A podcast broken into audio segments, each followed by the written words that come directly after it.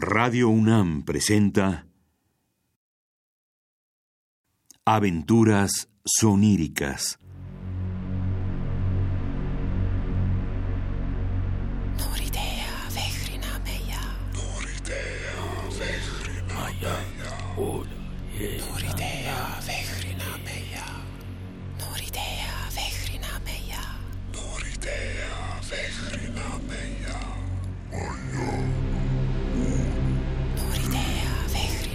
Radio UNAM y el Fondo Nacional para la Cultura y las Artes presentan El Demeter en la ruta del hielo y la sal. De Bram Stoker y José Luis Zárate. Con la actuación de Juan Ignacio Aranda. Voces Gabriel Pingarrón. Música Abu Ricardo Flores. Grabación Emanuel Silva. Dirección Eduardo Ruiz Aviñón.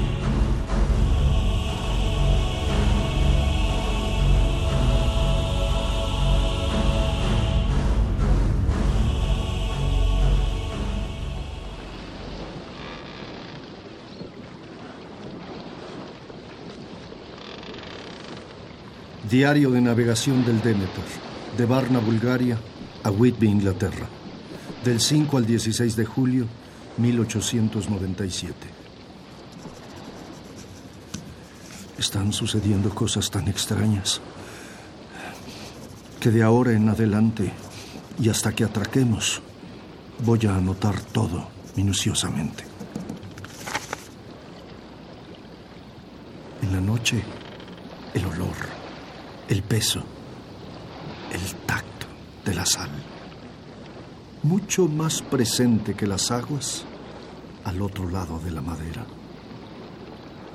¿Quién podría saberlo? Las noches no están ocupadas en soñar con las sirenas de sexo incierto, sino en la caricia eterna, infatigable de la materia oculta dentro del líquido.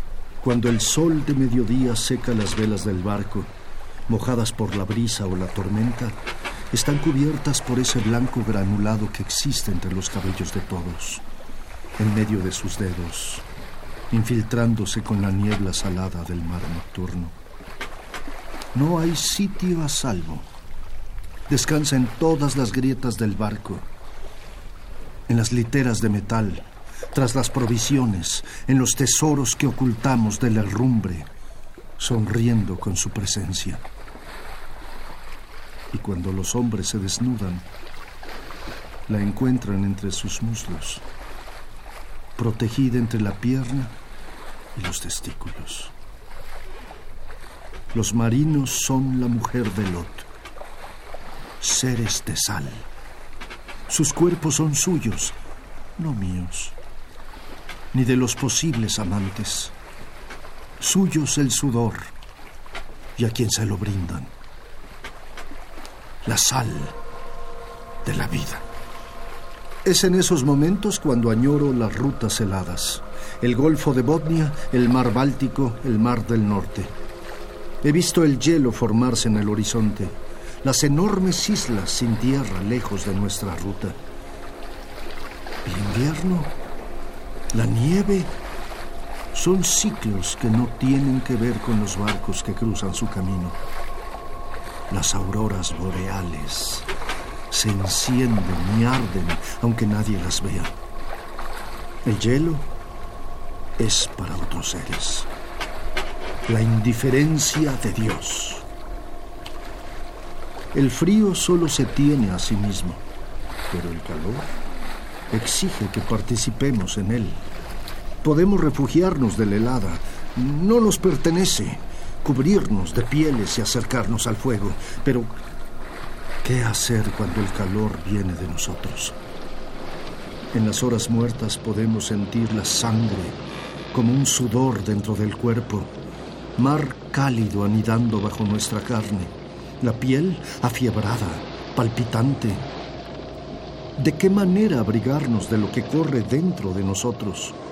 Quien muere congelado se desprende de su cuerpo, lo abandona en medio de un sueño misericordioso. Quien muere por fuego es atrapado por su carne hirviente hasta el último instante, grita hasta que la muerte es un bálsamo. Me preguntan por qué escojo hombres de determinadas tierras. ¿Por qué trabajan conmigo marineros de acentos exóticos? No puedo decirles que no me interesa de dónde vengan, ni su raza, ni las palabras que anidan en sus lenguas. Busco cuerpos lampiños, músculos por donde pueda correr libremente el sudor. Por ello soy muy estricto con la ropa, porque sé que bajo ella casi no hay vello, nada que estorbe a las caricias húmedas, a los dedos dibujando sobre ellos el deseo, a los ojos que también parecen tocar el camino de la sal. Por ello abandoné la ruta helada, los mares del hielo, el azul oscuro. Fue una mala decisión pero lo sabía desde el principio.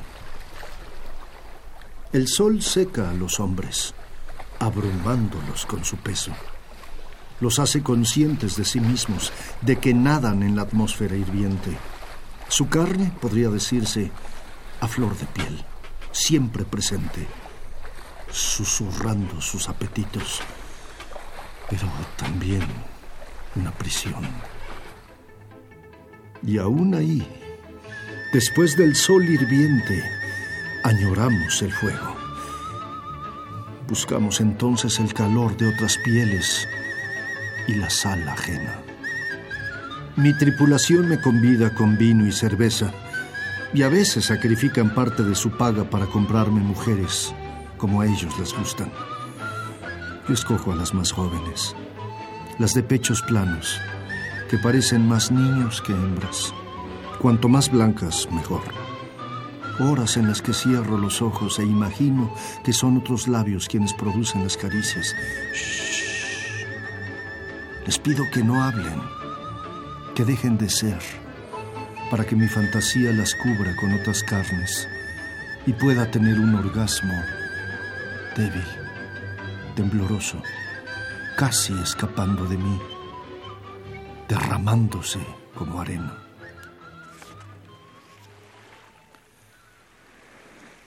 Las rameras que buscan a las tripulaciones no ignoran que tarde o temprano uno busca el sabor de la sal entre los muslos. Soy el capitán y soy el que decide sobre las vidas de mis hombres, mis hombres. En la ruta de la sal es más sencillo el asesinato.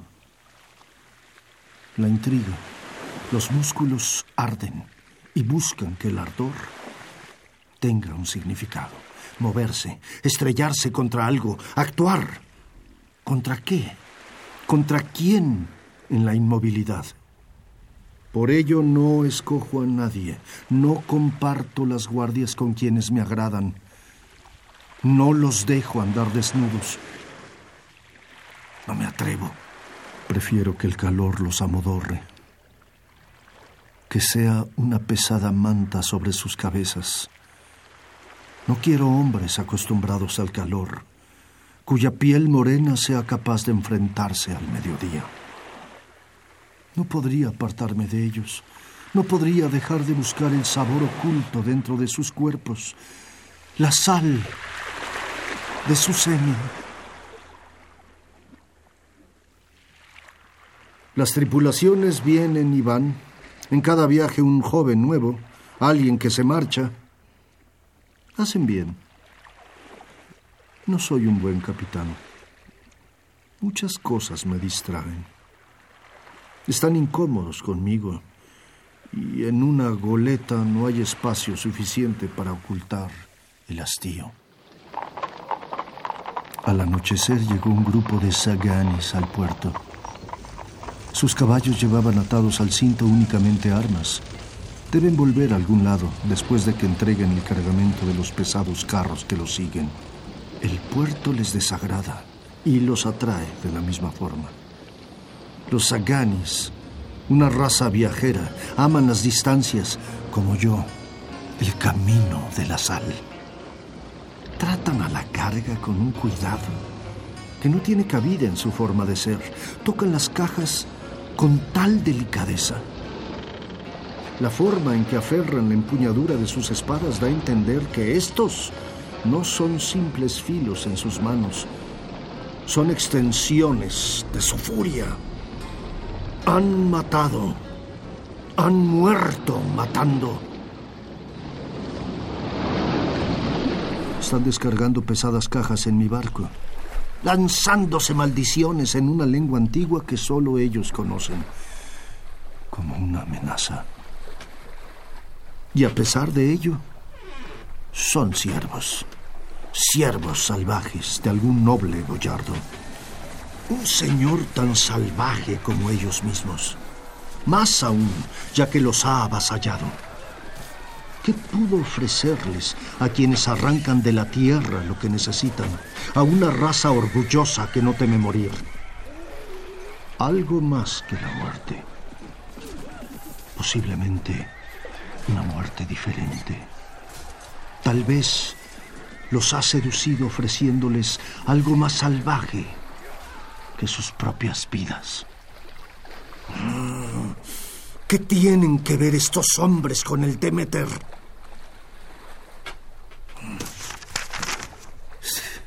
¿Es un noble boyardo dueño de un ejército de gitanos? ¿Con S.F. Billington, la agencia de Inglaterra? No es mi papel averiguarlo. Únicamente transportar las cajas que van amontonando en la bodega. Pero no comprendo por qué deben descargar la mercancía solo de noche. Mientras, yo espero sobre mi barco, silencioso. Me miran, pasan junto a mí, pero no tratan de amenazarme con su presencia. Saben que soy el noble boyardo de mi barco. Me respetan por eso.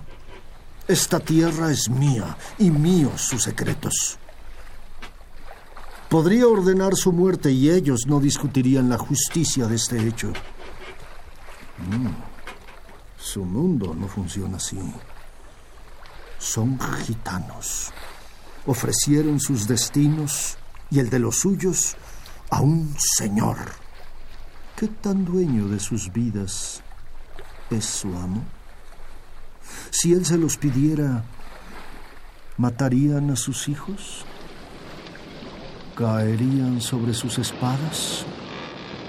¿Abrirían sus carnes para él? ¿Se quedarían inmóviles si él llegara con un arma, con el sexo listo para penetrarlos? Me acerco a uno de ellos y toco su cuello, lo acaricio. Es el momento exacto para que el gitano aparte mi mano de un golpe, para que empuñe su acero y corte mi cuello. Debería ser el instante en que yo tuviera miedo, y lo tengo. De la desesperación con que mi mano toca esa piel, del hambre de mis dedos, de la erección que despierta en mí. La piel bajo mi palma también se estremece, se tensa y aparta como si yo transmitiera frío, como si le hubiera tocado una estatua viva. El placer y el temor a veces se parecen tanto. El Sagani alza los ojos hacia mí. No se ha apartado. Acerco mis labios a su cuello y toco su sal. Puedo ver cómo el cíngaro se apoya en la caja que momentos antes empujara. Le tiemblan las piernas. No por humillación. Saben qué hacer con quien los humilla. Su acero ha aprendido a saberlo. Los demás nos miran y en sus ojos no existe ningún mensaje, nada, como si vieran la nieve cayendo sobre ellos. La luz que no pueden detener y de alguna manera es parte de sus vidas el hecho inamovible, injuzgable. Lo que ha sucedido entre ese cíngaro y yo nos ha unido a sus ojos. Somos parte de un rito en el que ellos no tienen sitio. un rito que yo no comprendo, a pesar de que lo he iniciado. El cíngaro musita algo y continúa su trabajo. Todos ellos. Nadie se aparta de él cuando se acerca. No lo he manchado con mi caricia. Ese hombre ha salido limpio de mis labios. ¿La orden de su amo puede librarlos de culpas? Los gitanos, sobre sus monturas, vigilaban nuestros movimientos, los de todos aquellos que se quedaban en tierra. En sus manos, armas desenfundadas, como si esperaran que alguien intentara detenernos, preparados para rechazar cualquier ataque, dispuestos a ofrecer su sangre a cambio de nuestra salida. Demasiado para custodiar solo unas cajas de arcilla y tierra. El hombre que los comandaba me miró a los ojos un segundo antes de zarpar. El que tocara uno de los suyos era una afrenta. El que no pudiera tomar venganza, un estigma mayor. Les había llamado esclavos y mi sangre se les había escapado. Me vieron con un odio infinito. En cuanto dejamos el puerto y las amarras fueron recogidas, cuando quedó claro que su misión había terminado, el cíngaro gritó algo. Porque los muertos van deprisa.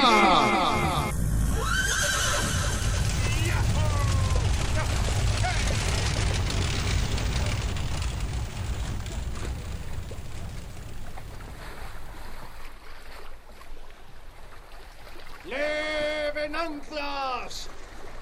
¡Suelten amarras!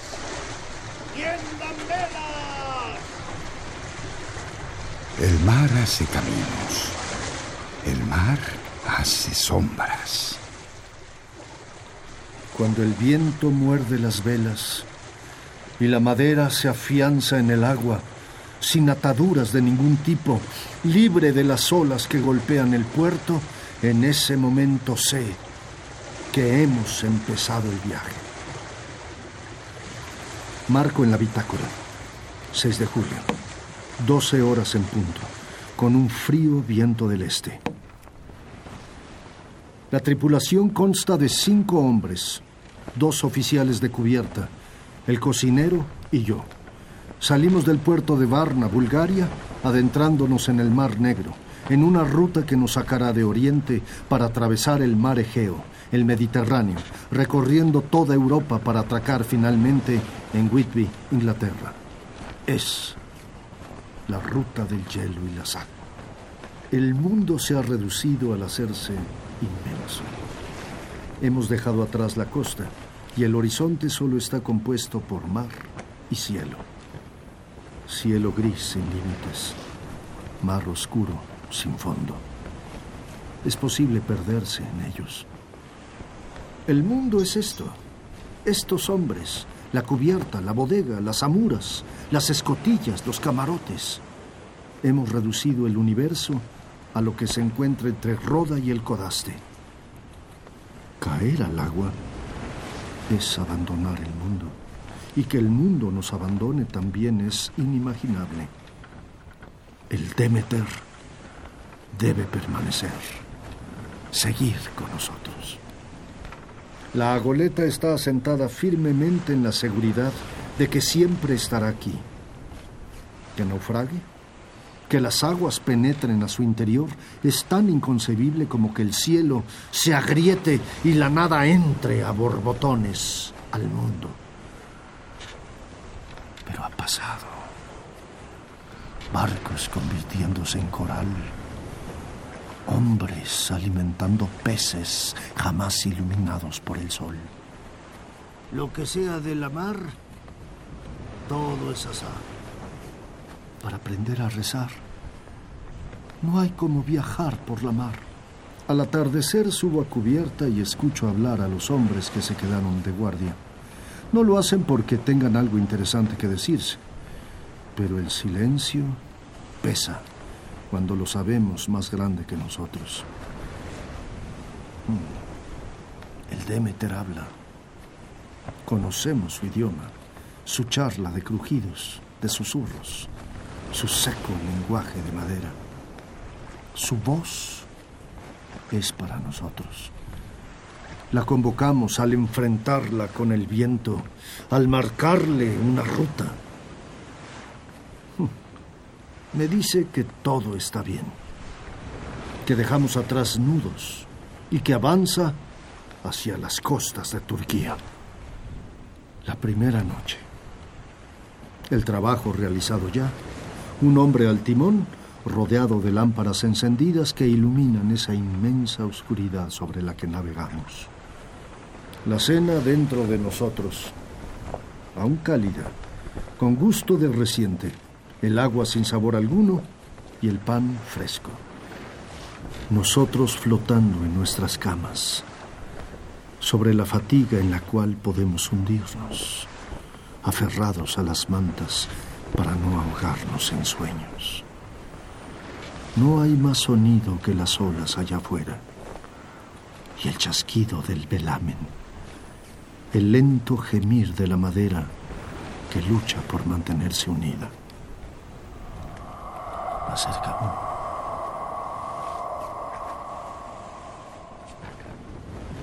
Una respiración. La única en este camarote. El frío entra desde la puerta abierta. El lento movimiento de la goleta hace que la puerta se abra. Un ojo. Parpadea. En otro lugar, un ojo diferente mira a la tripulación sumergidos en el calor de su fatiga, el aroma de sus cuerpos, una niebla cálida en la cual nadie hurga. La oscuridad es un todo, no partes ni miembros, un cuerpo en sí. Toco mi sexo. ¿Para qué? Me he apartado de las sensaciones y lo único que sucede son los minutos. Mm. Las primeras noches son iguales. No esta noche. No cierro los ojos, no dejo que el sueño llegue a mí y sin embargo mis párpados se cierran como si una mano invisible los obligara a ello. Dormir es abandonarnos a la oscuridad. Siento que algo, alguien, al camarote. No es por ello que nunca cierro mi puerta. Espero. Yo convertido en siervo de otra piel, que me deje libre de culpas. No haré nada. No me moveré siquiera hasta que esos otros labios empiecen a tocarme. Pero no me tocan. Quisiera abrir los ojos, ver quién está en el quicio de mi puerta, Siento que una corriente de frío envuelve al visitante. Casi puedo sentir su silueta helada, esperando. No, pero puede ser un sueño. Un sueño esos pasos deslizantes, el susurro de finas telas a mi alrededor, el leve pero inconfundible olor a tierra. Los labios, tocando mis labios con esa humedad densa que solo tienen el semen o la sangre. Debe ser un sueño, porque esos labios están muertos. En las aguas oscuras del sueño me acerqué, como lo hice en la realidad a un hombre dormido en mi cama. Era casi un niño.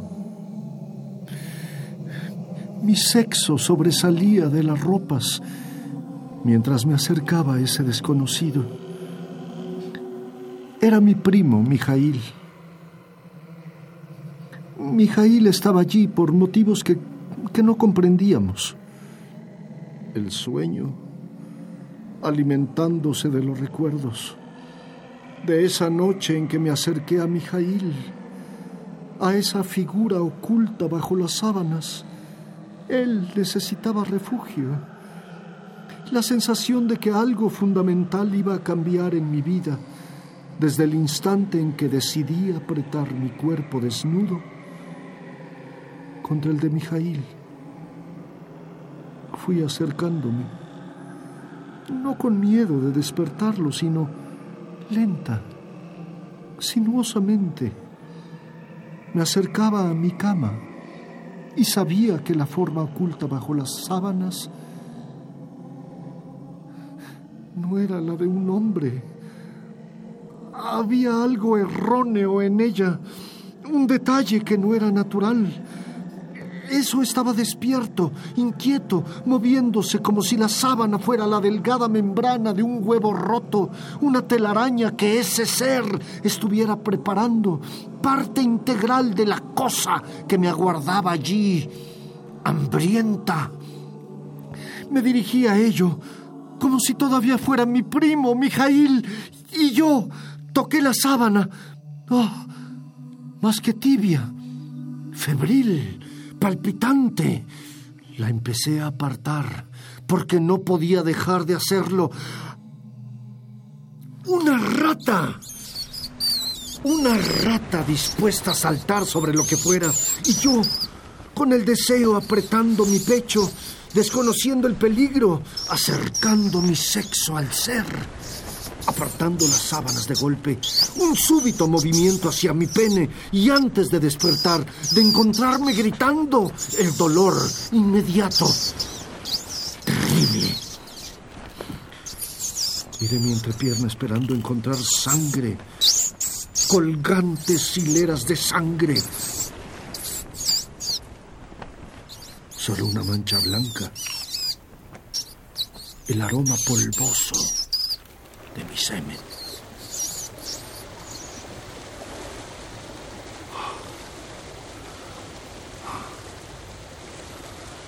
Salir al sol es una necesidad. Miro las aguas y no son diferentes a la niebla que me rodea.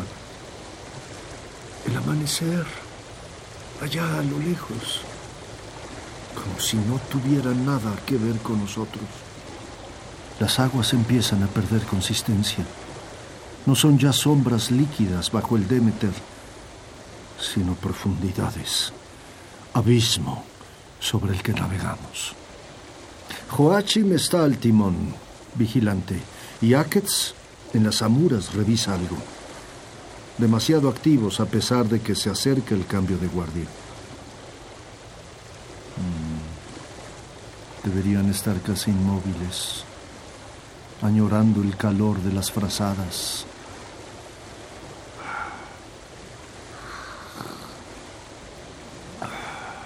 Un trago de ron dentro de ellos, deseando una piel viva, desnuda, para librarlos del frío en los huesos, de la humedad que la vigilia ha puesto sobre sus ropas. Pero trabajan bajo el peso de la mirada vigilante del primer oficial, de Blahutza. Le temen. Saben que Blahutza cree firmemente que el dolor es el mejor argumento. Lo miran de reojo, esperando que también esté cansado, que las horas nocturnas hayan hecho mella en él. Pero Blahutza, el romano, camina por el puente como si nunca fuera a cansarse. Parece un capitán, más que yo. ¡Tiendan las velas! Capitán, no es que desee saludarme, es que soy el capitán y es su deber cree en la cadena de mando, en que hay una lógica en las asignaciones. Soy el capitán de la goleta y después de mí solo está Dios. Pero antes del capitán está Él. Solo le faltan dos escaños para ser Dios. Miro a Blahutza. Su rostro fuerte, firme. Me gusta su rostro. Las mandíbulas firmes. Ese músculo que se marca en sus mejillas cuando algo lo molesta. Es piedra, roca. lo sé, lo sé. Lo sé. Quisiera penetrar esa dureza, entrar en su cálido interior, eyacular dentro de él, buscando diluir la arena que lo compone. No ignoro que pueda matarme si lo intento. En el barco, después de él, ni siquiera está Dios. Capitán, me mira atentamente, tal vez preguntándose si había despertado gritando de otra pesadilla como la primera noche. Miro la cubierta como cerciorándome del orden de todo, que él ha hecho bien su trabajo nocturno. No tiene caso demostrarle que el mismo temor que infunde a los marinos lo sufre su capitán. Recorro la goleta acariciando su madera, con miedo a que se convierta en polvo entre mis dedos. El Demeter no es más que la hermosa fantasía de un hombre que se ahoga. ¿Estás bien? Pero uno no puede preguntarle eso a las cosas inanimadas, a los cadáveres sobre los que recorremos el mundo. Miro el cielo sobre nuestras cabezas, buscando. Mm. Tengo la sensación de que algo está mal, de que hay algo errado en nuestro barco, que las cosas no son como deberían de ser, pero nunca lo son. Y en el cielo no hay nada. Ni siquiera los estrigó y bajando en busca de carne viva. Hace años, una vez Blahutza me dijo con tono burlón, los Estregoi son los demoníacos pájaros de la noche. Mi padre se untaba ajo en la carne para ahuyentarlos, para que esa oscuridad en forma de ave no se lo llevara. Tienen cuerpo no deberían poder aferrar nada. Son noche, agujeros en la realidad. Y no desean nada más que un poco de sangre. Y los que sobreviven a ellos conservan heridas negras que solo transmiten frío y solo buscan carne humana. La noche. Un solo estrigoy devorando al mundo. A veces me pregunto si un miedo concreto es mejor a la extraña sensación de que uno ha dejado una puerta abierta y que esta es una invitación a lo que se encuentra afuera, acechándonos. Había embarcado el invierno. Al quinto día quedan definitivamente instaladas las rutinas. Recorrer el barco, revisar las cuerdas que sostienen la carga, la bodega estéril que llevamos en este viaje, 50 cajas de tierra para experimentos científicos.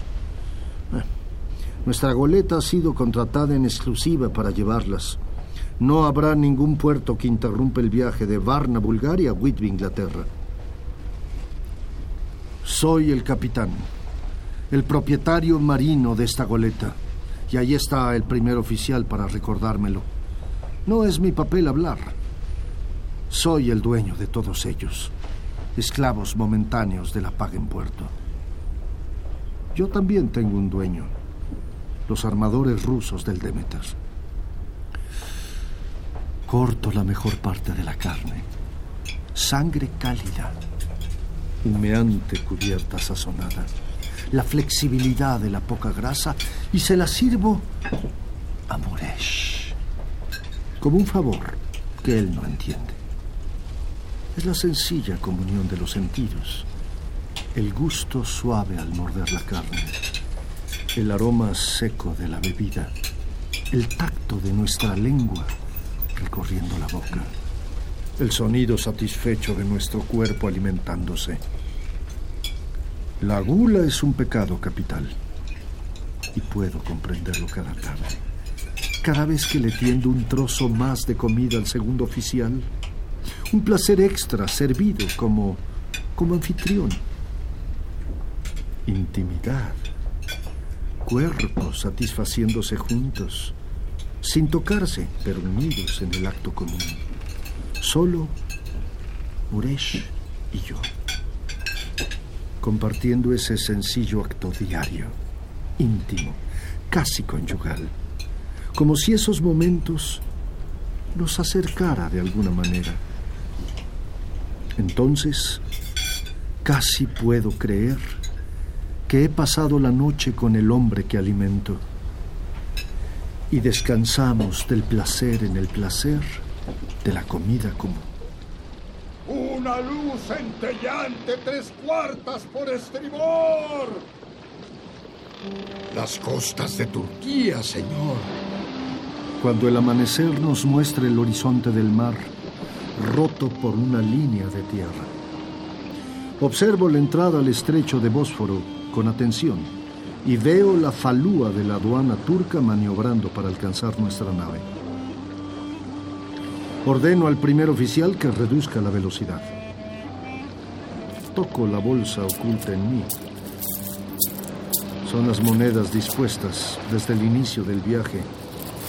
Impuestos que nos serán reclamados para mayor gloria del sultán de Turquía, Abdul Hamid II. El soborno imprescindible. La vieja ceremonia.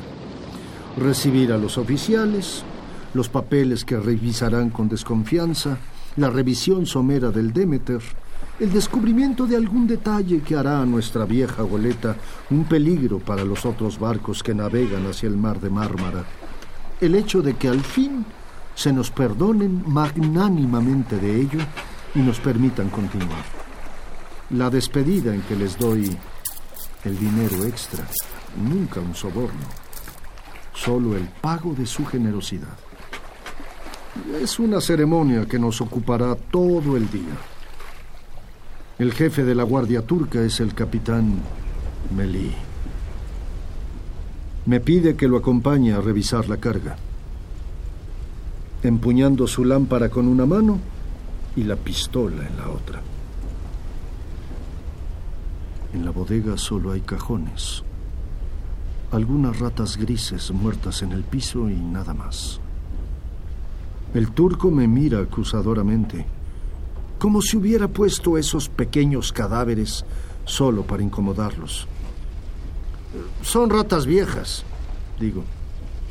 Junto con el capitán Melí reviso las cajas que transportamos. Madera firme y bien ensamblada. Demasiado. Solo hasta este momento me doy cuenta de la extraña construcción de los cajones madera valiosa, con una triple hilera de clavos, asegurando que no fuera a desbaratarse por ninguna causa. No simples embalajes, instrumentos para transportar una carga. Casi podría clasificarlos de muebles. La precisa construcción de un objeto para un fin bien determinado. No hay defecto alguno, excepto una pequeña grieta. Recorro con mis dedos la minúscula imperfección. Es como acariciar una piel firme, suave, redondeada. La recorro y con el movimiento es más sencillo hacerme una imagen de ella. ¡Ay! Ah, algo infinitamente pequeño roza mi mano. Hurga entre las líneas de mis yemas, húmedo y móvil lengua infinitesimal. Es una rata, como la que aguarda bajo mis sábanas cada noche. Con un grito aparto la mano de la caja. Melí levanta la mirada, la dirige hacia mí. Puede confiscar la carga, mi barco, detenernos en este lugar el tiempo que crea necesario, encerrarnos en la goleta con estas cajas durante meses enteros. Sacudo la mano con un gesto de dolor. Eh, ¡Una astilla! Melí continúa leyendo los permisos y los sellos de los papeles. No hay nada inusual en ellos. No hay. A las 16 horas recibimos la orden de continuar nuestro rumbo. Proa y popa, aseguren todo. Todos los cabos en cubierta. Anoto en la bitácora que todo está en orden. Yo no lo creo. No cuando conservo en mi dedo el aroma de una saliva rancia. No cuando recuerdo que Mijail me besaba así, antes de morder firmemente mi carne, porque después del placer únicamente quedaba por experimentar el dolor. No al saber que tengo en mi mano el aroma muerto de la rata que me espera erecta en mis sueños. Abro los ojos sin saber dónde me encuentro. ¿Quién soy yo? Veo el techo. Puedo sentir el calor del sol sobre la madera, el peso del calor en el puente. Los objetos que no he asegurado derivan sobre las superficies susurrando al deslizarse. No hay ropa alguna sobre mi cuerpo. En algún momento del sueño fui desnudándome sin darme cuenta. Toco mi piel. Miro la punta de los dedos, húmedos. Eso me despertó. El tacto del sudor al salir lentamente de mis poros, su camino de sal sobre mi cuerpo. Hemos abandonado la ruta del hielo, cruzamos el Golfo de Vizcaya y estamos a un par de días de Inglaterra. Estamos en el calor, en la brisa seca que se aferra a nuestras carnes. No más nieblas heladas ni mares grises. Bajo nosotros, el lento evaporarse de las aguas. Los abrigos serán amontonados sin orden alguno y la ropa se dejará abierta, espacio para la brisa y el sudor. No he dormido más que un par de horas. Me visto y salgo al puente. Puedo ver a mis hombres trepando por las cuerdas, sus pies desnudos, afianzados en escala. La Jutsa también se ha descalzado. ¿Por qué no? Es nuestro primer día de calor franco, de sudor nuevo. El viento es fuerte y podemos sentir el avance decidido de la goleta. Todas las superficies del barco, a pesar de la brisa, están calientes. Si uno introduce la mano entre el cabello, es posible descubrir allí la sensación febril. Mis hombres trabajan sin excesivo empeño. Petrovsky tiene problemas para alzar una lona. Se mira agotado. Sus movimientos densos dan la impresión de que se siente enfermo. Me acerco a él. Alza la vista y puedo ver huellas de agotamiento en su rostro, manchas oscuras alrededor de sus ojos de noches en blanco. Toco su barbilla con un gesto firme, seco. Dejo que mis dedos se deslicen hacia la articulación de la mandíbula, sobre el sudor. Hago girar su cabeza, desnudando el cuello. Es perceptible una mancha roja e irregular. Yo lo único que puedo hacer es ordenarle que vaya a dormir. Sé que voy a pensar en esa mancha, en el dibujo preciso hecho durante el placer. Saldremos al mar Egeo en un par de horas, al oscurecer. Miro el entramado sobre mí. Madera oscura portando la sal de mil viajes, testigo de rutas y capitanes. No tiene caso pensar en mi camarote como un ataúd. Se supone que me mantengo despierto para huir de las pesadillas. De Mijail esperando bajo las sábanas. Me abrazo, sintiéndome estremecer. ¿Quién es? La soledad de la tumba es tanta que uno abriría sin importar el costo de esa compañía. Mejor que dormir cada noche con una rata onírica bajo las sábanas. Sus labios negros, llenos de insectos y podredumbre, apretándose contra mis labios, y el hecho fundamental de que yo buscaba esos labios con tanta hambre como la suya. ¿No es mejor tocar madera, así sea la del ataúd? Me doy cuenta de que alguien me observa. Es una rata en un rincón del camarote. Me quedo mirando al animal sin atreverme a hacer una cosa. Una rata de barco, gris y peluda. No se mueve me observa con sus ojos pequeños y rojizos. No soy de su interés. Gira la cabeza hacia la entrada. El pelo se le eriza lentamente. Desnuda los dientes como si fuera un perro. Escupe una amenaza a algo que yo no veo, oculto en el pasillo. La rata retrocede sin dejar de gruñir. No hay escape, solo una esquina. Ve con tanto temor la puerta abierta que me obliga a mirar qué se oculta allí. Debo revisar. Me asomo por la puerta. Algo corre en la oscuridad, pequeñas garras rasguñando el piso. Una diminuta figura huye en las sombras. Un borrón blanco e impreciso.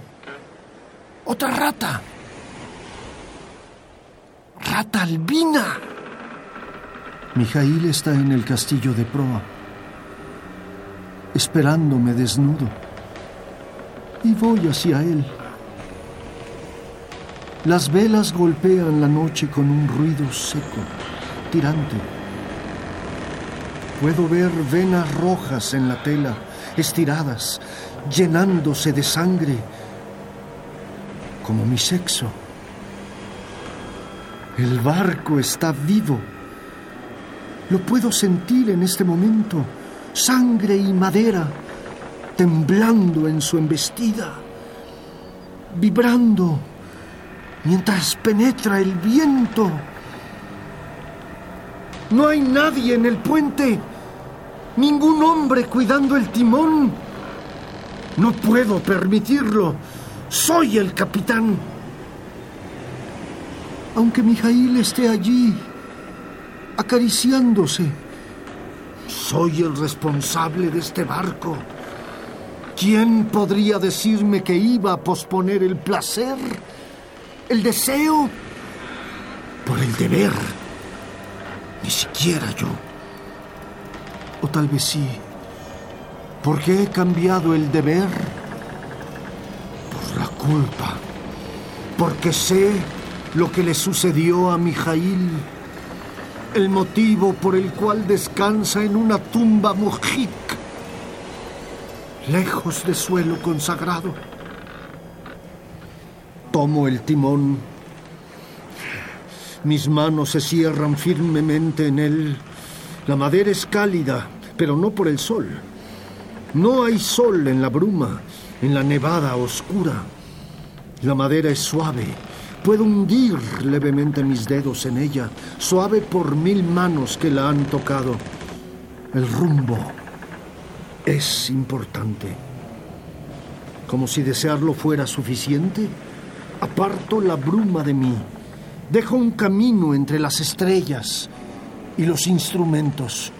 Mido el ángulo de elevación, reviso las cifras en el almanaque náutico, todo ello sin dejar el timón, mientras coloco al Demeter en el rumbo correcto. Se estremece. Es pesado. Las velas pierden momentáneamente su rigidez. Los hombres deberían acomodarlas. Atrapar de nueva cuenta el viento. Pero estoy solo. Solo estoy yo y el timón que gime bajo mis manos. Voz de madera, el esfuerzo crujiendo en su interior, gime y comprendo. Sin soltarlo, voy penetrando en su centro permitiendo a mi piel retirarse. La madera abarcar mi sexo. No hay humedad alguna y sin embargo es fácil entrar en el Demeter que dirige su bauprés hacia el rumbo correcto, hacia Inglaterra. El esfínter del timón es justo del tamaño de mi sexo. Puedo percibir su fuerza. De cerrarse, arrancaría mi pene, pero el barco desea que permanezca dentro. El barco se mueve por mí, embistiendo las olas, enterrando su timón en las aguas y su palo mayor en la noche. Las cuerdas vibran, transmitiendo las sensaciones a mi glande. Cada pieza es parte de mí y puedo sentirlo todo. Todo. Músculos de tela, árbol, cuerda, viento y agua. Lenta, deliberadamente, doy vuelta al timón. Lo hago girar alrededor de mi sexo. Alguien se encuentra detrás de mí. No sé si desnudo o no, erecto o observando. No importa. Nada. Ni Mijail. ¡Ah! Estoy a punto de eyacular dentro de mi barco. Puedo sentir que el hombre algo, alguien que está a mi espalda, sonríe mientras me estremezco. Sé que está satisfecho por mi placer, como si él me hubiera otorgado al Demeter a cambio de la rata bajo las sábanas. Tal vez lo ha hecho de alguna forma que no comprendo, he hecho un trato con él. El hombre detrás de mí escucha. Por un instante puedo apartar las imágenes y percibir la realidad. Mi camarote y mi mano cerrada firmemente en el pene acariciando. Me alejo de ahí, de nuevo gozando con el Demeter. Cielo rojo al amanecer, el mar se ha de mover. Hemos cruzado el cabo de Mapatán y las aguas se encuentran en calma. El primer oficial busca un orden en las constelaciones, la posición y distancia que nos separa del fin de nuestra ruta del puerto aguardándonos en Inglaterra. El primer oficial hace bien. Anclarnos en este mundo con sus números anotados en la bitácora, longitud y latitud que el Demeter ocupa. No estamos en medio de la nada. Nos encontramos en ruta. Sabemos dónde nos dirigimos. Siempre debe haber en cada barco mínimo dos hombres que puedan ubicar el rumbo que conozcan los secretos de la navegación, Blahutza y yo sabemos que cada uno de nosotros está en este lugar por si acaso el otro muere. Somos fantasmas uno del otro. Algo ha cambiado desde que empezó la oscuridad. Como si escucháramos al mundo congelarse por el terrible rasol del mar de Botnia. Hielo salado formando agujas en el manto blanco que gusta de aprisionar embarcaciones. La tripulación se muestra descontenta por algo. Está asustada, pero no desea hablar. Tal vez porque sus miedos no tienen forma alguna todavía. Y aquí estamos, marinos de mil viajes, esperando la tormenta para tranquilizarnos. No hay ratas, no las suficientes, señor. Le dejo la comida en la mesa. ¿Suficientes para qué, Arguesi? ¿Revisó bien los pañoles? Sí, capitán. No han infestado las provisiones. ¿Todo normal? Sí, señor, todo normal. Es decir, había los rastros comunes de su actividad, excrementos revueltos con la comida, pero ningún nido allí, ninguna cría blanca retorciéndose en la harina. Es el noveno día de navegación. Al no haber más carga que los cajones de tierra, las ratas deberían haber salido de sus escondrijos en busca de algo que roer. Era el momento para que llegaran a nuestros camarotes buscando desechos, para intentar un camino entre nuestra comida y su hambre. Es cierto que en los mil rincones que existen en todo barco, debe existir basura y desechos suficientes para mantener por días a nuestra tripulación de ratas. Cuando suben corriendo a la cubierta, trepan con obesa precisión por las cuerdas y palos y parecen decirnos que ellas son las verdaderas dueñas de nuestro barco. Navegamos para mantenerlas. Cubrimos las distancias y los mares para proporcionarles alimentos exóticos, manjares de todo el mundo. No se esconden, no sin motivo. Nueve días no son muchos. No habría por qué asustar a la tripulación preguntándole sobre las ratas blancas. Muresh, vaya por el primer oficial. Arguesi, ¿nadie se ha reportado enfermo? No, señor. ¿Sabe qué buscar? Sí. Dolores en la garganta, bultos de carne densa en las axilas e ingles, nódulos en el cuello, fiebre los síntomas de la peste. Arguesi, el cocinero y yo no vamos a hablar de enfermedades y roedores con el resto de la tripulación. No hasta que alguien encuentre los pequeños cuerpos, que toque uno de los animales moribundos y certifique que en su carne grasosa hay nódulos lívidos como de madera. Entonces Arriaré las velas y dejaré ondear la bandera blanca que nos prohibirá entrar a cualquier puerto, esperando en alta mar alguna solución. ¿Capitán me llamó? Sí, Blahutza. Ponga menos hombres de guardia. Deje que la tripulación descanse el día de hoy. Mañana deberá distribuir la carga de nueva cuenta, encontrar otras posiciones para los cajones de tierra. No veo por qué debamos mover la carga. Empiece mañana durante el turno de Arguesi. Puede retirarse. Me dirijo a la obra muerta, al sonido del mar bajo cubierta, el susurro de las profundidades que el casco del Demeter saborea apenas. Cuelgo la lámpara en un travesaño y miro su movimiento como si una brisa secreta jugara con ella, provocando mil sombras líquidas en el lugar.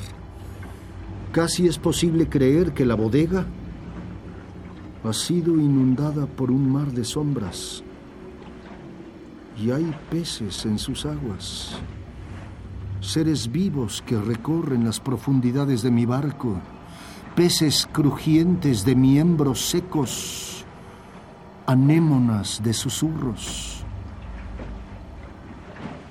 Capitán, Arguesi, la fiebre, la fiebre. Despierte, señor, despierte. Cuando Arguesi me toca, sé que es real. La temperatura de nuestras pieles es idéntica. Ambos a salvo de la peste o muriendo ya. ¿Qué sucede? ¿Quién ha caído? Capitán, tiene que acompañarme. Me visto en silencio, mientras el cocinero mira hacia el pasillo oscuro. Ha visto algo que quiere enseñarme. Atravesamos la cubierta, señala la bodega. Claro, ¿dónde más? No deseo ir. No hacia el sitio donde él se niega a avanzar. Lo que lo asustó se encuentra allí. Pero soy el capitán. Y alguien debe hacerlo. La bodega está llena de niebla. Mareas de vapor en un mar blanco. Bajo. Porque deseo comprobar que lo que veo es cierto y que no me encuentro en otro sueño. Un grito agudo, secreto, grito múltiple. Cuando piso la niebla, algo diminuto se revuelve bajo mi pie y clava sus dientes minúsculos en mi zapato. Una rata blanca. Miles de ellas en el piso, chillando con una voz desconocida. Parecía que no tocaran el piso. Una rata gris pasó corriendo a mi lado, huyendo hacia Arguesi, perseguida por las blancas. Casi pudo escapar, pero le saltaron encima y los dientes afilados se clavaron en todo su cuerpo. Una pelea territorial. No era difícil averiguar de dónde habían salido las ratas blancas. Rodeaban los cajones de tierra como si quisieran protegerlos. Tal vez los nidos estuvieran allí. Apoyé todo mi peso en el pie, aplastando la rata que empezó a vomitar sangre. Deseaba aplastarlas a todas, desgarrar a cada una. Era cuestión de cerrar la bodega. Que se mueran en la oscuridad eterna de la obra muerta. Que se coman unas a otras. A veces chillan como cerdos, capitán, y huelen. Chillan y lanzan bocanadas de aliento muerto, como si hubieran comido carroña. Son blancas, son ratas blancas, capitán, y salen solo de noche. Pero no nos tocan. Por alguna razón, no se cruzan en nuestro camino. Sombras de ratas. Eso son, capitán. Yo también las habría encerrado en la bodega, capitán. Gracias, Arguesi. Puede retirarse. Lo veo irse. Mirar hacia el océano como si temiera algo. La peste no lo atemorizaba. Las ratas tampoco.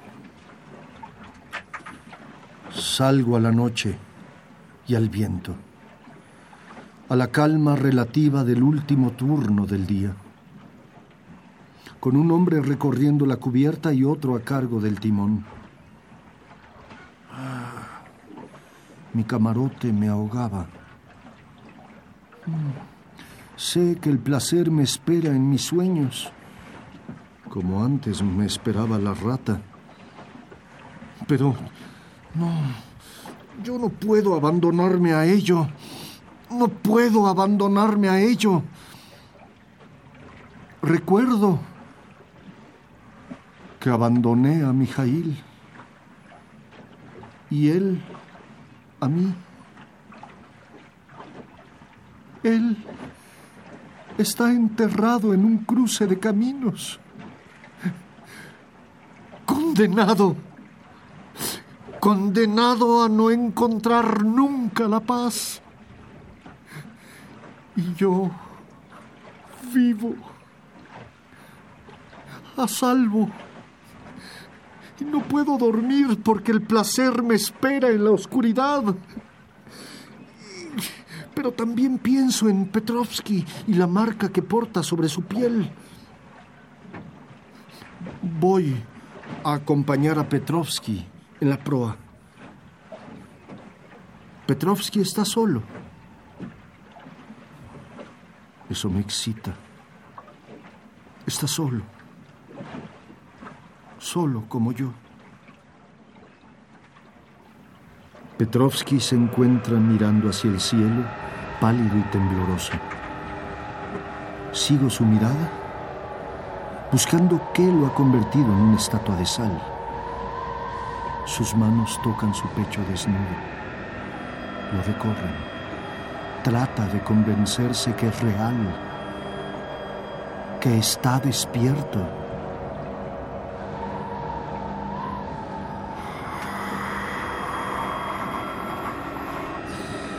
El viento rodea a Petrovsky. Parece hablar con alguien. Estoy a una docena de pasos de él,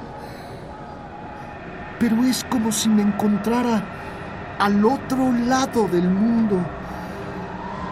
Una mano invisible mueve su ropa, deja al descubierto un hombro casi luminoso en la noche. Él alza una mano como si algo impidiera que tocara su propia carne.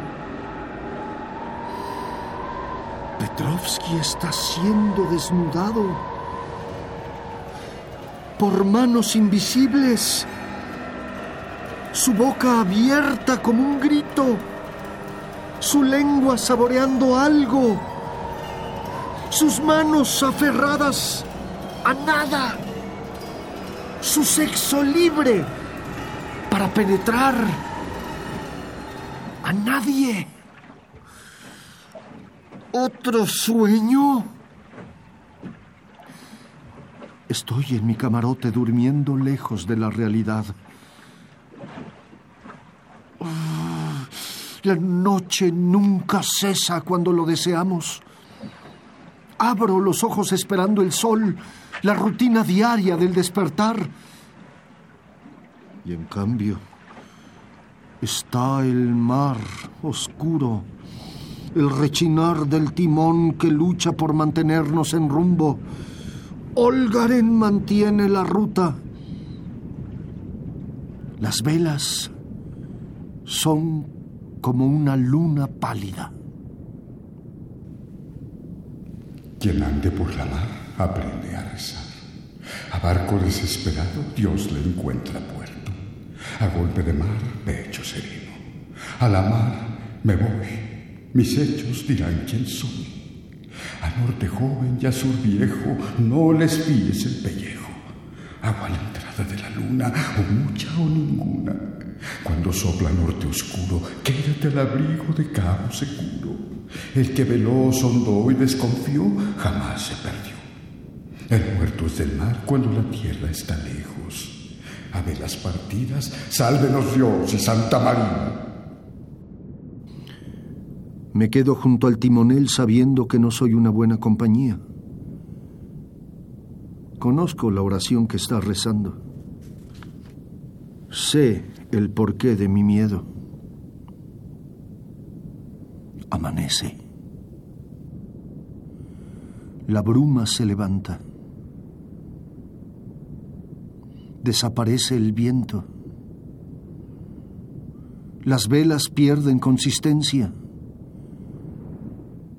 La velocidad del Demeter disminuye hasta casi detenerse. Miro el amanecer y comprendo. La luz del día no puede protegernos del todo. 16 de julio. El segundo a bordo me reportó esta mañana que Petrovsky ha desaparecido. No puedo. No podemos explicárnoslo. Después de la octava campanada entró a guardia de babor. No regresó a su litera cuando Abranov fue a relevarle. Los hombres están más inquietos que nunca.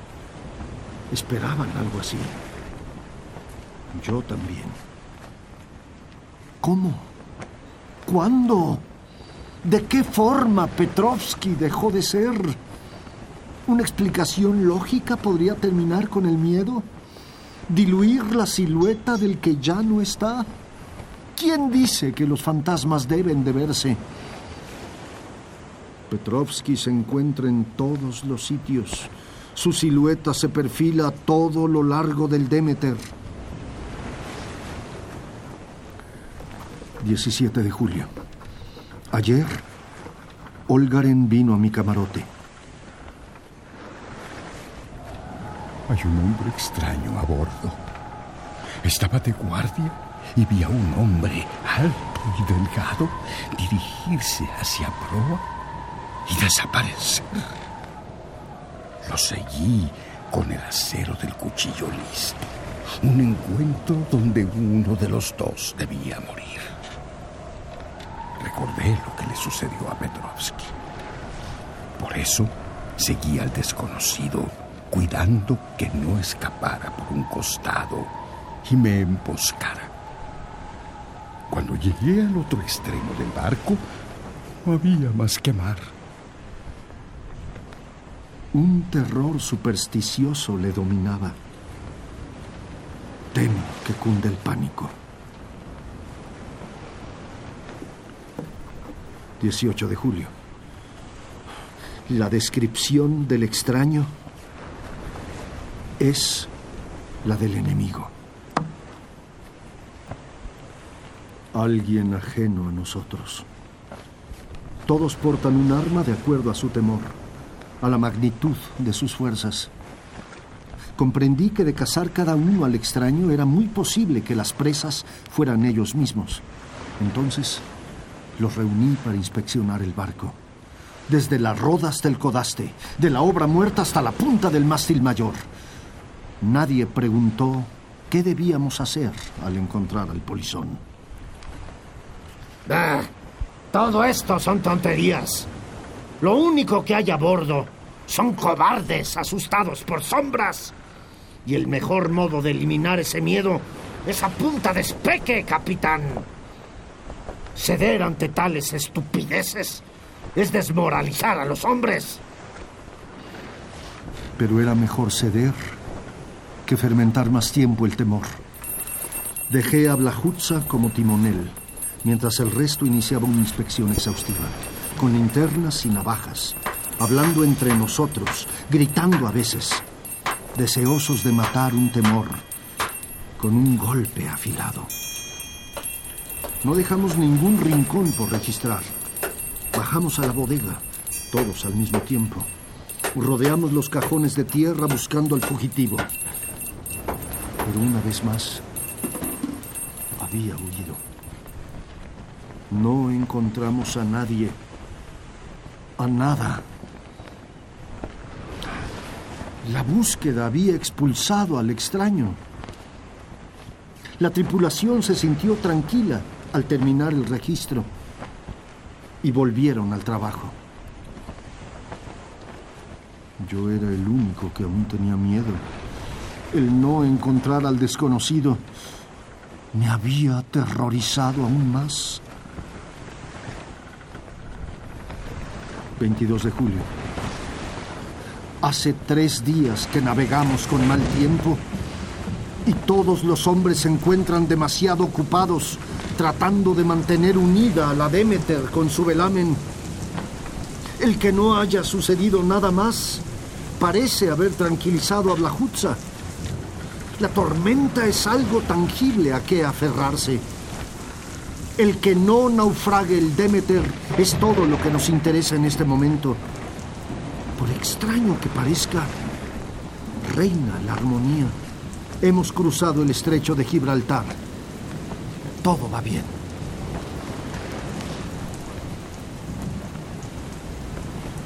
...24 de julio... ...la anotación final del día 22... ...me mira como una burla de tinta china...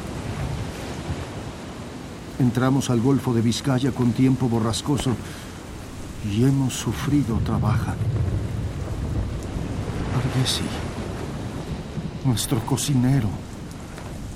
...ha desaparecido en medio de la tormenta...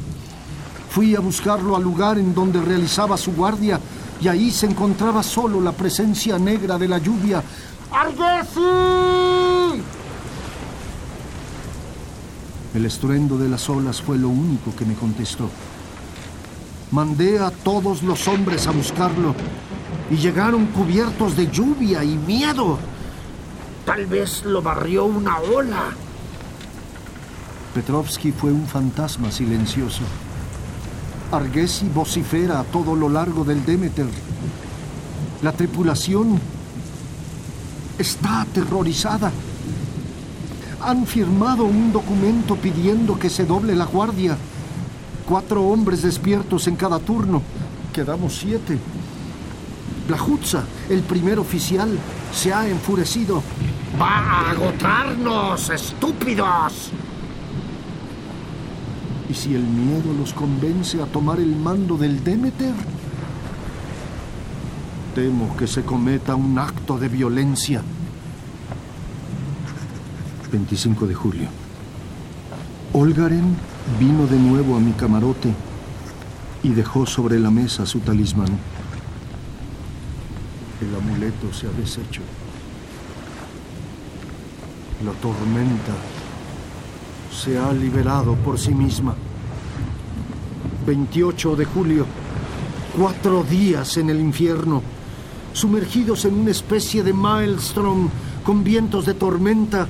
Cuatro días en que descubrimos cómo el miedo puede ser devorado por el agotamiento. La tempestad. La tempestad hizo cargo de la petición firmada. Todos hemos tenido que trabajar sin importar guardias u horarios. Nadie ha dormido. Estamos exhaustos. Se ha tocado el límite. Es hora de entregarse a la misericordia de algo que jamás ha tenido piedad.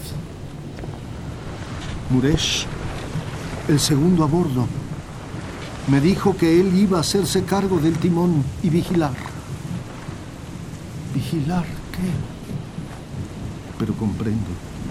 Un marino al timón es no entregarse por completo. Una esperanza. Si esperanza puede llamarse a un hombre solo en medio del mar. Anoto esto rápidamente y me digo, mentirse a veces es necesario, que el viento está mainando, como si también necesitara descansar. El Demeter va estable. 29 de julio. Me despertó el silencio. La tormenta se ha desvanecido. Los hombres reparan todo aquello que se ha roto, achican el agua, remiendan las velas. Hoy dormirán toda la noche, sin sueños. Muresh y Abranov se harán cargo al oscurecer. Estamos demasiado agotados para alegrarnos. Solo esperamos que la tarde caiga. Descansamos. La muerte nos rozó antes de marcharse. Pero no era cierto. No se marchó. Ha ocurrido otra tragedia. El grito de Joachim en la oscuridad. Cuando subió a cubierta, no encontró más que a Abranov al timón. Muresh no estaba. Había ido a investigar algo al otro extremo del barco, pero nunca regresó. Se dio la voz de alarma y acudieron todos. Efectuaron un registro completo, pero no encontraron a nadie. Y ahora, sin Muresh, nuestro segundo oficial, la tripulación está aterrada. Blahutza y yo hemos cargado las pistolas y asegurado los filos en los cintos. Estamos atentos a cualquier signo preocupante. 30 de julio. Es la última noche. Me alegro que estemos llegando a Inglaterra. Tenemos buen tiempo y todas las velas desplegadas. Anoche me acosté agotado. He dormido como un tronco. Blahutza me ha despertado diciendo que faltan Akets y Huachim, que el timón estuvo libre por muchas horas en la oscuridad, que hemos perdido el rumbo. Ahora solo quedamos a bordo Olgaren, Abranov, Blahutza y yo. Primero de agosto. Dos días de niebla continua. Una niebla espesa que devoró el mar, las estrellas, las costas que podrían decirnos dónde estamos. Miro las cartas de navegación. Papel muerto, sin datos precisos. La niebla rodea el barco como un sudario. Nos recuerda que nos ha expulsado del mundo exterior no hemos visto ningún otro barco. No sabemos si entramos al Canal de la Mancha o hemos seguido de largo hacia un destino al que nunca llegaremos. Nadie a quien mandar un mensaje desesperado de ayuda. No somos suficientes para bracear las velas. Le hemos cedido la dirección del Demeter al viento y al mar, que parecen estar en nuestra contra. La Jutza nuestro primer oficial, está más asustado que todos nosotros. Su naturaleza más fuerte parece obrar interiormente en su contra. La tripulación está resignada a lo peor. 2 de agosto.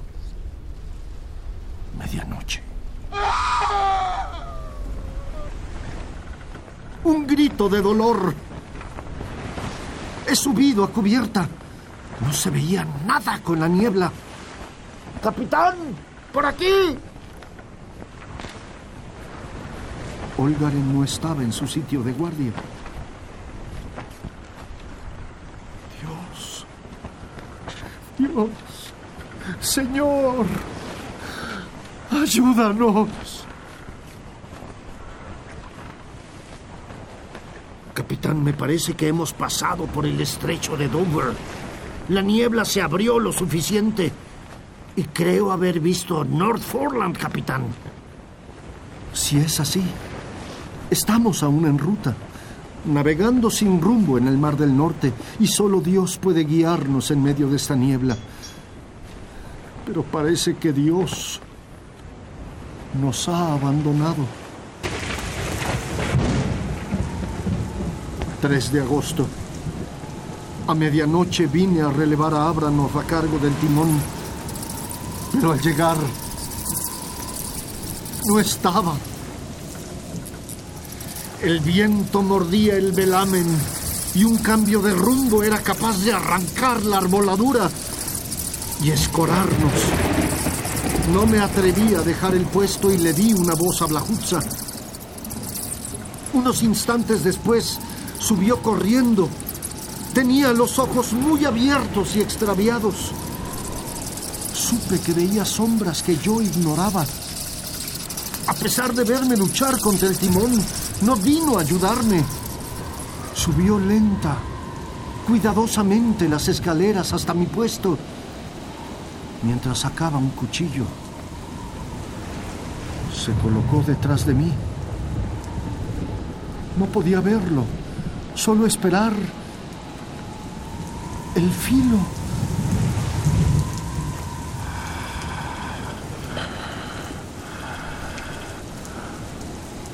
Y sentí su aliento en mi nuca, en mi cuello, llegar hasta mi oído. Él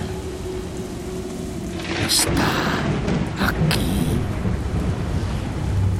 Lo sé, ahora. Pude verlo anoche. Un hombre alto y delgado y parecía brillar con esa palidez enfermiza que tienen los hongos. Estaba en las amuras, viendo el mar. Hizo un gesto y la niebla se apartó. Lo vi mover los labios, rojos, hinchados. Usurpador. Usurpador. Me puse sigilosamente detrás de él y le lancé una cuchillada. ¿Ve este filo, capitán? ¿Lo ve? Creí en la voz del acero y me falló. Le lancé una cuchillada, otra, otra, pero el acero pasó a través de él, igual que si atravesara el aire. Sé dónde se esconde, capitán. La carga. Las malditas cajas de tierra. Debe esconderse en una de ellas. Ocúpese usted del timón.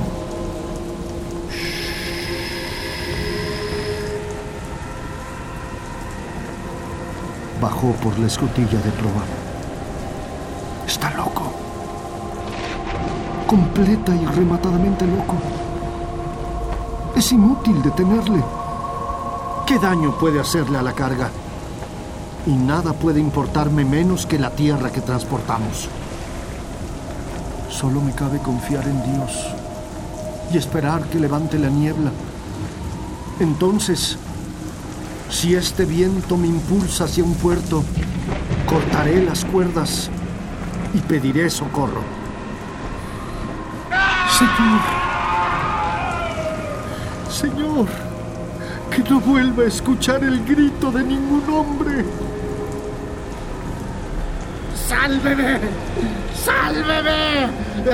¡Sálveme! Venga conmigo, capitán. Venga conmigo. Está aquí. Ahora es el secreto. El mar me salvará de él. Es el único remedio. Saltó por la borda a la asfixia interminable. Prefirió el rostro negro de los ahogados. Creo que ahora sé el secreto. Que Dios me asista. ¿Cómo voy a explicar todos estos horrores cuando llegue a puerto? Cuando llegue a puerto. ¿Acaso llegaré alguna vez? Posiblemente del 4 al 6 de agosto.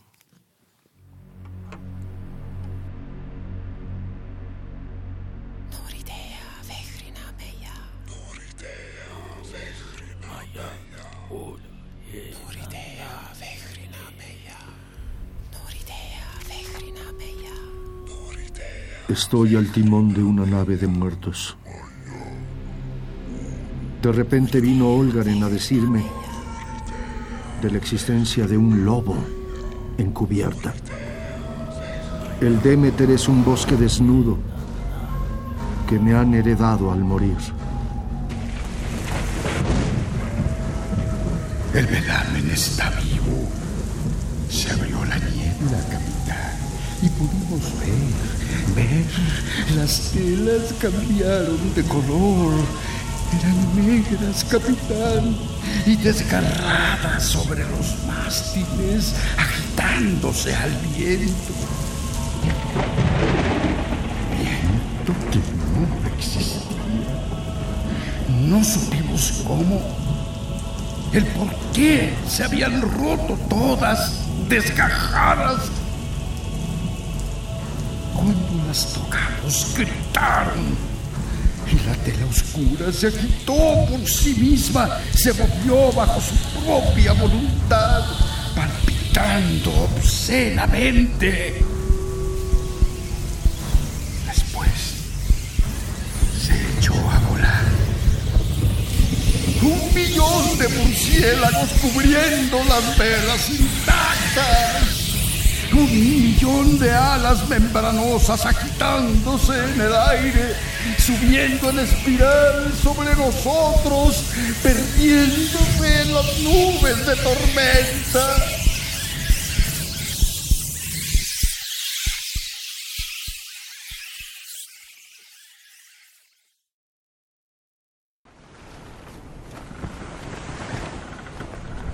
No soy un monstruo. Pero ellos sí. Petrovsky subió al barco como un insecto marino. Después de él subió Abranov como una araña enorme. Olgaren devora las provisiones. Muresh me pide le sirva un poco de carne, la mía. Akets ha empezado a roerse un brazo. Huachin gime, como si la muerte doliera. Espectros pálidos bajo la tormenta. Niños heridos por la lluvia. No solo les arrancaron la vida, el respirar, sino el mundo entero, el sol, lo que eran se mueven por todo el Demeter. Son prisioneros de su carne. Sunset. Debí pedirles perdón por haberlos embarcado en un viaje maldito. Debí tomar puerto cuando aparecieron las ratas albinas y empezaron las desapariciones. Este es el pago de mi indecisión. Mis hombres subiendo desde su tumba de agua viniendo por mí. Pero tenía en mis manos el rosario. Y ellos lo miraban como si fuera un arma. ¿Esto? ¿Un hombre muerto en una cruz? Vienen con su forma sobrenatural y yo era su alimento. Pero no me mataron. Él. Eso lo impidió. Él es mío. Lo he visto en la oscuridad. Mis hombres se apartaron abyectamente como perros ante la voz de un amo asesino.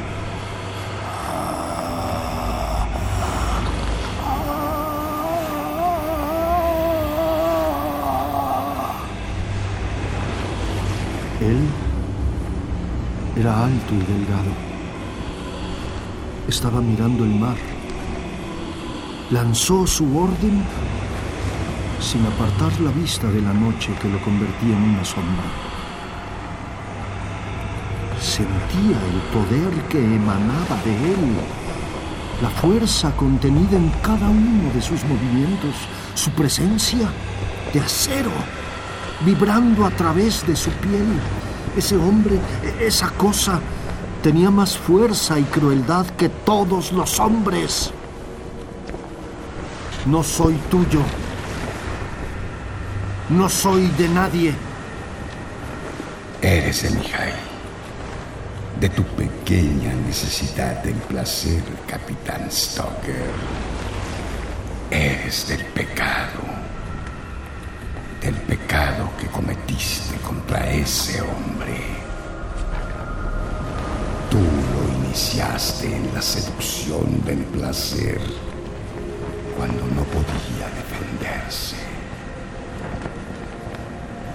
a él en la oscuridad, erecto podía decir no a tus caricias. Y él aceptó y continuó más allá de tu carne. Y al final fue aplastado. Lo obligaste a comer de un fruto prohibido y la recompensa fue una estaca violando interminablemente un cadáver sin paz. No eres mío. No mereces serlo. Capitán, eres de ti mismo y sirves a un amo ínfimo. ¿Cómo? ¿Cómo sé todo?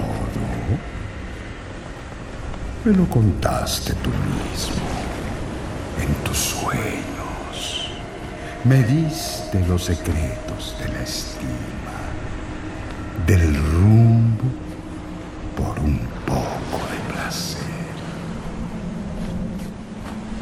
Hiciste un trato conmigo el destino del barco a cambio de cumplir tus necesidades. Y no me mires con asco. Eres como yo. No dijo más. Continuó disfrutando de su viaje, mirando al mundo convertido en noche. La tripulación regresó al agua cuando un trazo gris apareció en el horizonte el amanecer. Luego se fue caminando hacia la bodega. Adiviné que descansaba en las cajas que guardábamos allí.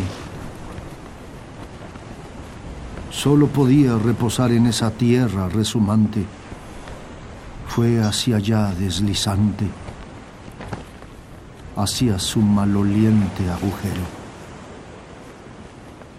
No como un hombre de tierra, no como un hombre de mar, algo más, diferente, de reinos ajenos a la experiencia humana.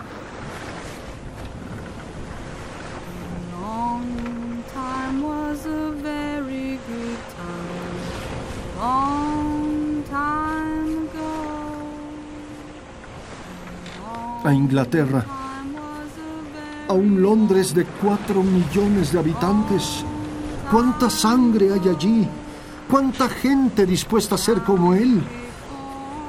Imaginé un mundo en donde seremos ganado y los estandartes de los monstruos ondeen sobre tierras devastadas, mientras un millón de murciélagos en las alturas vuelva eterna la noche donde ignorantes capitanes lleven semillas infames en sus barcos a nuevas costas a cambio de un placer ambiguo.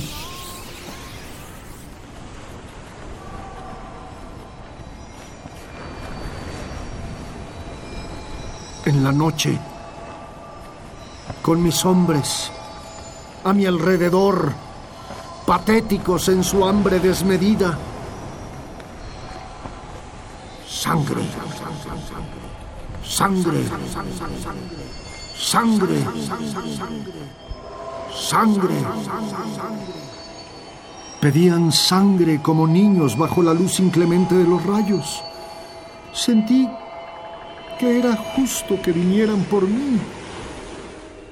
Sangre por sangre.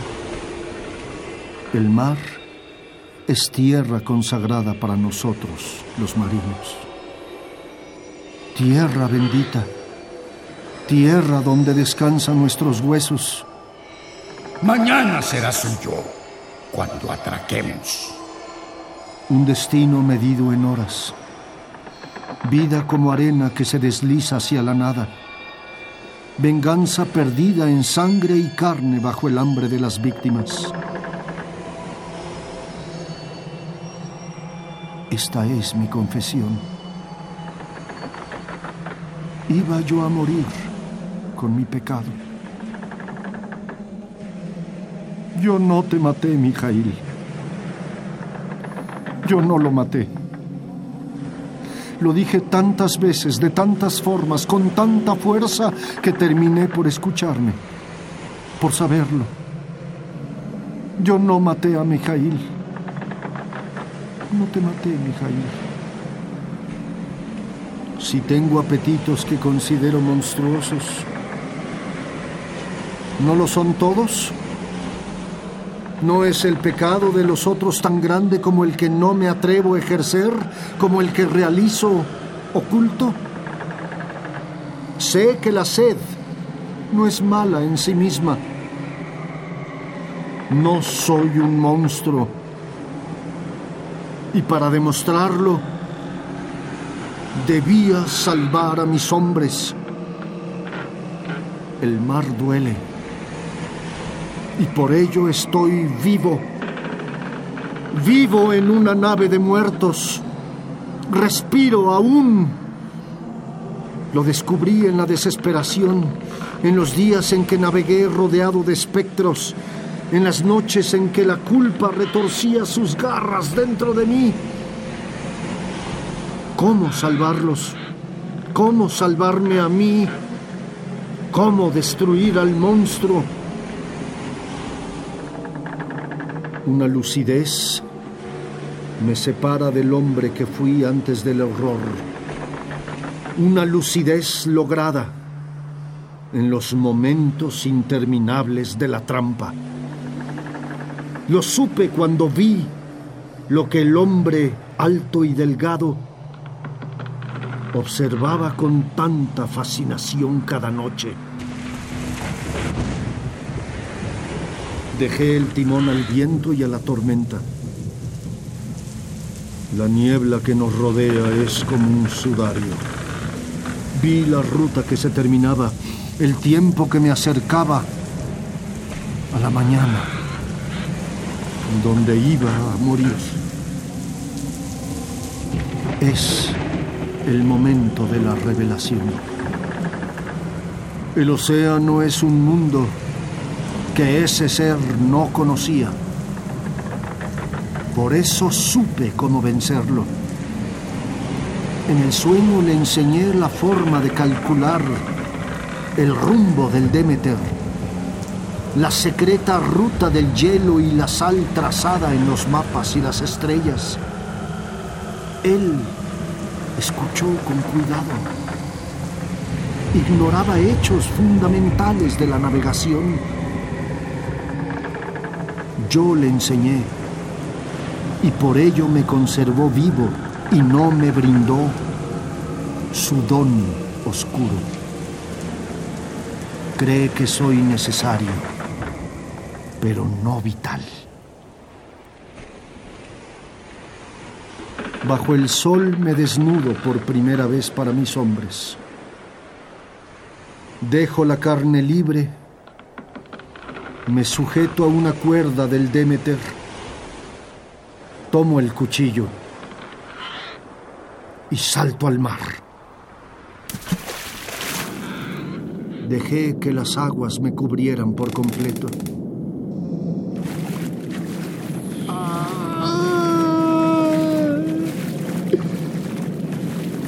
Mis hombres aferrados a la madera del Demeter niños aferrados unos a otros, como cachorros indefensos. Y supe que los amaba. La piedad también es amor. Y por ello abro la vena. El único regalo que puedo hacer es matarlos. Mi sangre se hace una con las aguas. Crece. Una nube escarlata me rodea. Va hacia ellos. Sal. En la sal. En cuanto la nube roja tocó su carne, enloquecieron. Se lanzaron hacia mí. A mi carne abierta para ellos. dejé de nadar y la goleta se alejó. El mar hizo lo que tenía que hacer. Los amé antes de que el agua hiciera su cometido. Agua viva, lejos de la sombra de la goleta, bajo un sol sumergido, empezaron a disolverse en sal. Blajutza, Argesi, Muresh, Joachim, Olgaren, Abranov, Petrovsky, Akats. Los marinos son la mujer de Lot, seres de sal. Yo no maté a Mijail y saberlo sanó mi alma. Yo los maté a ellos y ello me salvó de culpa. Carne y alma separados, polvo al polvo, al mar. Entonces, la soga que me ataba aún al Demeter tiró de mí, me arrastró con la velocidad del barco. Podía cortar la cuerda, quedarme en la paz del fin, entre los míos.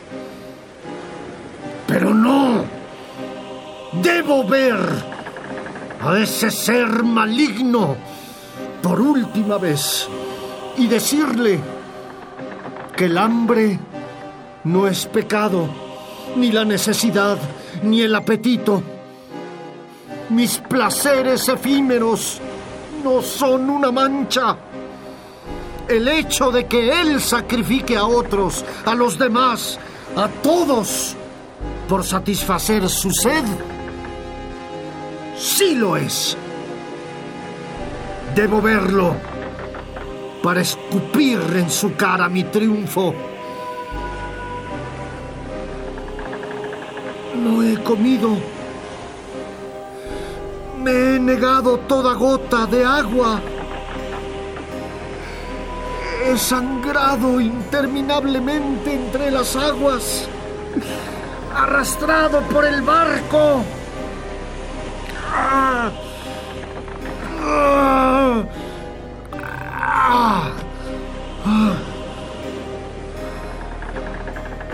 Apenas pude subir al Demeter.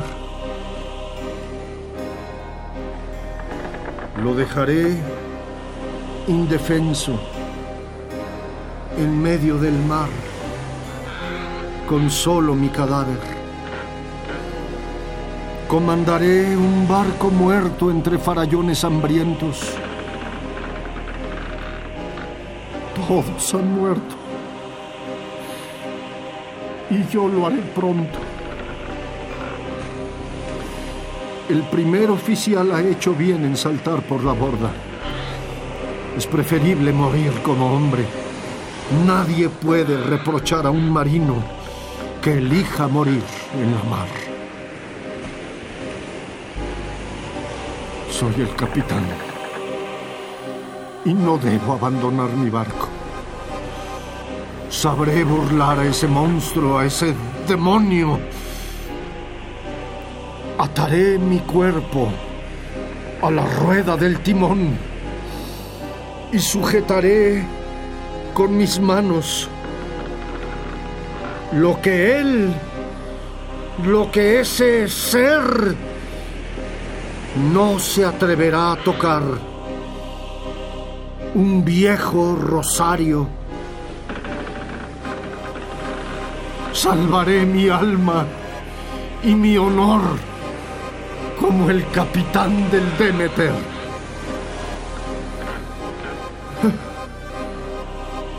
Me siento cada vez más débil. y se acerca la noche. Si naufragamos, quizá encuentre en esta botella, con esta bitácora que ahora concluyo, dentro. ¿Quién pensaría que agonizar podría traer tanta paz?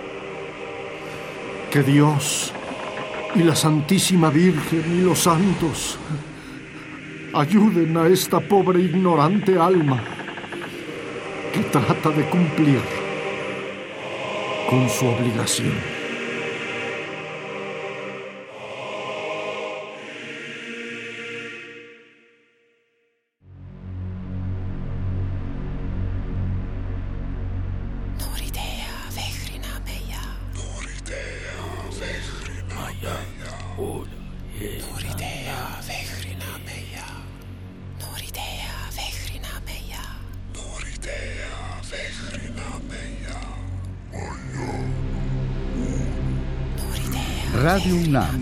Fondo Nacional para la Cultura y las Artes presentaron El Demeter en la Ruta del Hielo y la Sal de Bram Stoker y José Luis Zárate con la actuación de Juan Ignacio Aranda. Voces Gabriel Pingarrón. Música Abu Ricardo Flores. Grabación, Emanuel Silva. Dirección, Eduardo Ruiz Aviñón. Miembro del Sistema Nacional de Creadores de Arte 2018. Radio UNAM. Experiencia sonora.